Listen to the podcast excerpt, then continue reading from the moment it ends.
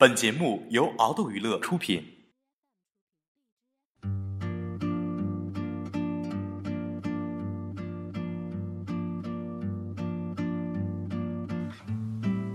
你知道辐射是什么吗？如果你不知道，那你就太 out 啦。随着科技的发展呢，科技产品的应用范围已经覆盖了我们日常生活的方方面面，从使用最普遍的电视、手机、电脑、电磁炉和微波炉。到不太被我们所关注的高压电、变电站和通信基站等，这些设备和设施都会产生电磁辐射，因此电磁辐射在我们的生活中是无处不在的。可是你又知道吗？在大自然中，只要是温度在绝对零度以上的物体，有温度的物体哦，包括了我们人体，都在对外的散发着能量，也就是我们笼统上说的辐射。毫不夸张地说。每天只是晒晒太阳，也是一个被辐射的过程呢。嗯，爱我，你怕了吗？哦，那就是说，我们天天生活在大磁场中，我们利用着电磁辐射，但我们也无时无刻的不在被辐射着。那太可怕了吧？醒醒吧，骚年，人类没有那么脆弱的，辐射其实也没有那么可怕。就像太阳将光能传递到地球，火焰将热能传向周围一样。辐射其实只是一种能量向外传播的现象。辐射又分为电离辐射和非电离辐射。像原子弹、日本核泄漏、切尔诺贝利产生的辐射就叫做电离辐射，一般称为射线，比如阿尔法射线呐、贝塔射线呐、X 光伦琴射线等，也就是人们平时谈之色变的真凶。它会破坏生物体的细胞结构，是诱发癌症的原因之一。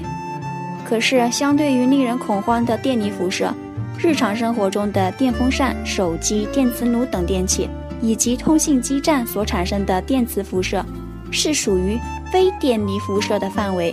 也就是说，相比电离辐射，可是要安全的很多呢。所以呢，从科学的角度来看，电磁辐射对生物体的影响，只是体现在三个方面。第一个是热效应。人体百分之七十以上的水分子受到了电磁辐射后相互摩擦，引起机体升温，从而影响体内器官周围的温度。第二是非热效应，电磁辐射会打扰和干扰人体器官和组织中存在的微弱电磁场。如果被 X 射线过多照射之后，虽然身体不会发热，但却会影响身体健康。第三个是累计效应，也就是热效应和非热效应。久而久之产生的累积性的影响。不过，目前还没有证据表明少量电磁辐射是对人体的健康造成威胁的。只要我们能够保持一个良好的生活习惯，使用电器和物品适当的方法，以及一个正常的心态，便大可不必担心电磁辐射的危害。那么，关于基站呢？大家又是又爱又恨的了。大家也都知道，用手机打电话、玩游戏、上微信、聊 QQ 等等，都是要用到网络信号的。可是信号又是从哪儿来的呢？当然是通信基站了呀。可是基站建成以后，大家又会担心基站辐射会影响健康，于是就会出现投诉，甚至是阻挠基站建设的情况。呃，不建基站吧，或者是拆除了基站，大家又开始投诉手机信号不好，影响了日常生活。嗯，对。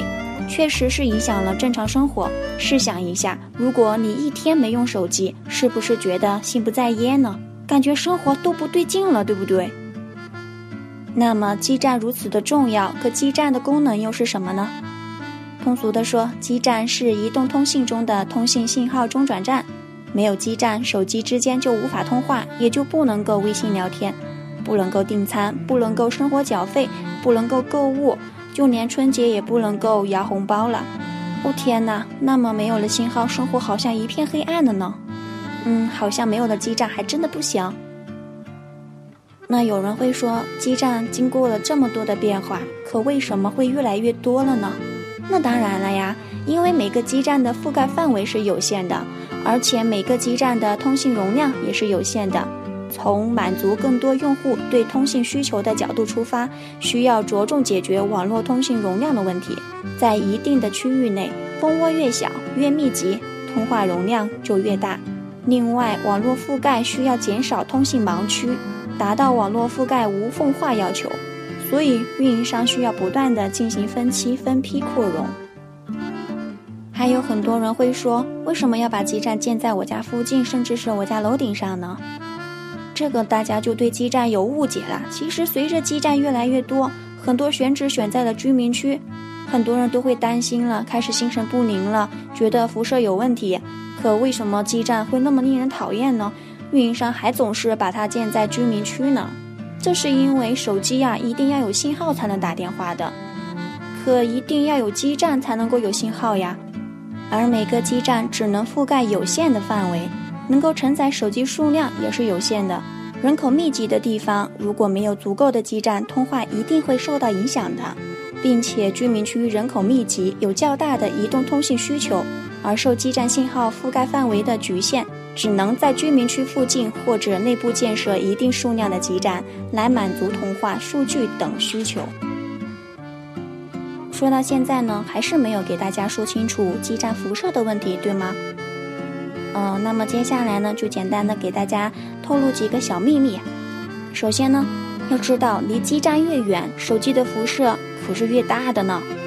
嗯，基站和手机呢，就好比是两个人在说话，辐射好比是音量，距离的越远，越要大声的喊话；距离的越近，就越能够小声说话。因此，手机如果距离基站呢越远，收到的基站信号就非常的弱，手机就需要发射更强的电磁波与基站保持着连通，手机的辐射可就非常的大了。想想看，手机可是天天的贴着人的耳朵呢。另外呢，基站是不会影响附近住户的身体健康的，电磁波在大气中传播的过程衰减的很大，如果穿透墙体。更会急剧衰减。如果基站建设符合国家的安全标准，就会一点都不可能影响到住户的健康。真的要说到辐射的话，那基站的辐射可是远远的小于手机辐射。基站与人的距离比较远，基站的电磁辐射会随着传输距离增大而减弱的。而人与手机是近距离接触，因此手机辐射对人的影响比基站要大的很多了。想想看，就算你贴着基站，也不比你手机贴着耳朵强呀。呃，最后还有一个小秘密，其实基站的辐射远远比太阳光的辐射还要小。说个数据吧，城区基站的辐射功率一般是三十到三百瓦。根据人体受到的辐射强度与距离的平方成反比，三百瓦的辐射功率在十米距离上的辐射功率的密度只有零点二三八七瓦每平方，零点二三八七瓦每平方。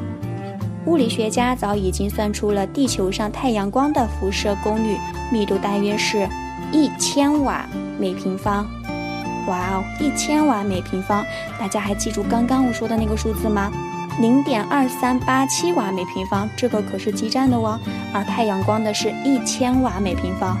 想想看，太阳光辐射可是基站辐射的上千倍，因此在电磁辐射上，基站是远远小于太阳光的。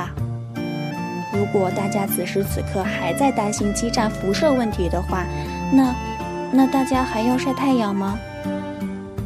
最后，我们来总结一下吧。通信基站的辐射是一种非电离辐射，它是不会破坏分子结构的。没有任何证据显示基站辐射会对人体的健康产生不利的影响呢。所以，我们目前建设的通信基站，只要符合建设标准，就不会对人体健康产生有害影响。很多通信基站都是建得很高，离人也是有一定的距离的。基站下方的辐射影响更加可以忽略不计啦，甚至可以把它记为零。看到这儿，你还对附近的基站感到焦虑吗？其实，此刻应该感到焦虑的是手机没信号时的辐射了吧？